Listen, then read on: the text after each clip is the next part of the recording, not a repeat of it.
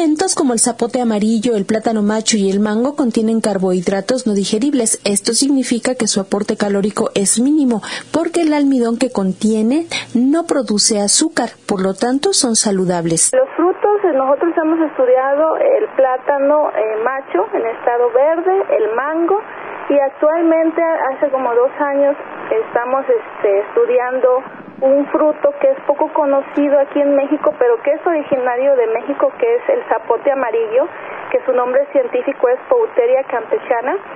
Entonces, eh, lo característico de este fruto es que contiene muchos carotenoides que le dan la característica del color amarillo.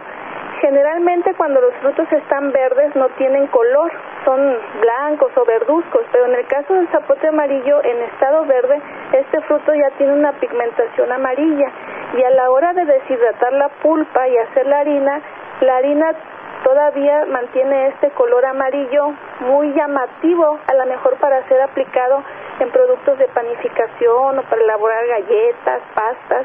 Entonces podría ser una alternativa tanto de carbohidratos indigeribles, de compuestos antioxidantes y además el plus de darle una apariencia atractiva a los productos finales que se elaboren con, con este tipo de harina. A la investigación de estos contenidos está dedicada desde hace 15 años Edith Agama Acevedo del Centro de Desarrollo de Productos Bióticos CEPROVI del Instituto Politécnico Nacional, actualmente en fase de experimentación en laboratorio. Lo que pasa es que mi investigación es a nivel laboratorio. Todos los experimentos que se hacen son in vitro. Entonces, para que un producto pueda ser, este, ahora sí que sacado al mercado, también necesitan estudios in vivo que comprueben que sí tienen beneficios ya de, personas, este, pues en seres vivos, ¿no? Tomando muestras de sangre, no sé, otros otros tipos de estudios, pero ya eh, en vivo, ¿no? Entonces, pero sí hay correlación entre los estudios in vitro, o sea, los que se hacen en el laboratorio, con los que se hacen o que se han reportado en, seres vivos, ¿no? Generalmente usan pues animales, ¿no? Para hacer estos estudios como ratones, ratas.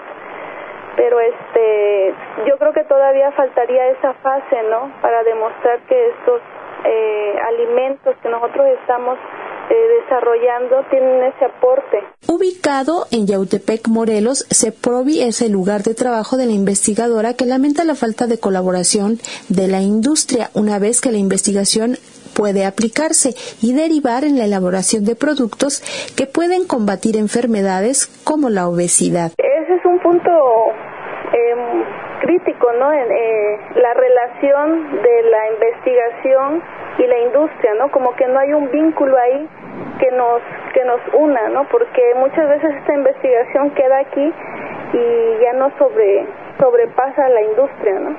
pues lo que se podría hacer es lo que hacen las pequeñas empresas, ¿no? Hacer sus productos, introducirlos a las tiendas estas naturistas, ¿no? Así poco a poco, porque le digo, la difusión es muy es muy poca, ¿no? Desde Radio Educación para el noticiero científico cultural iberoamericano, Alejandra Leal Miranda.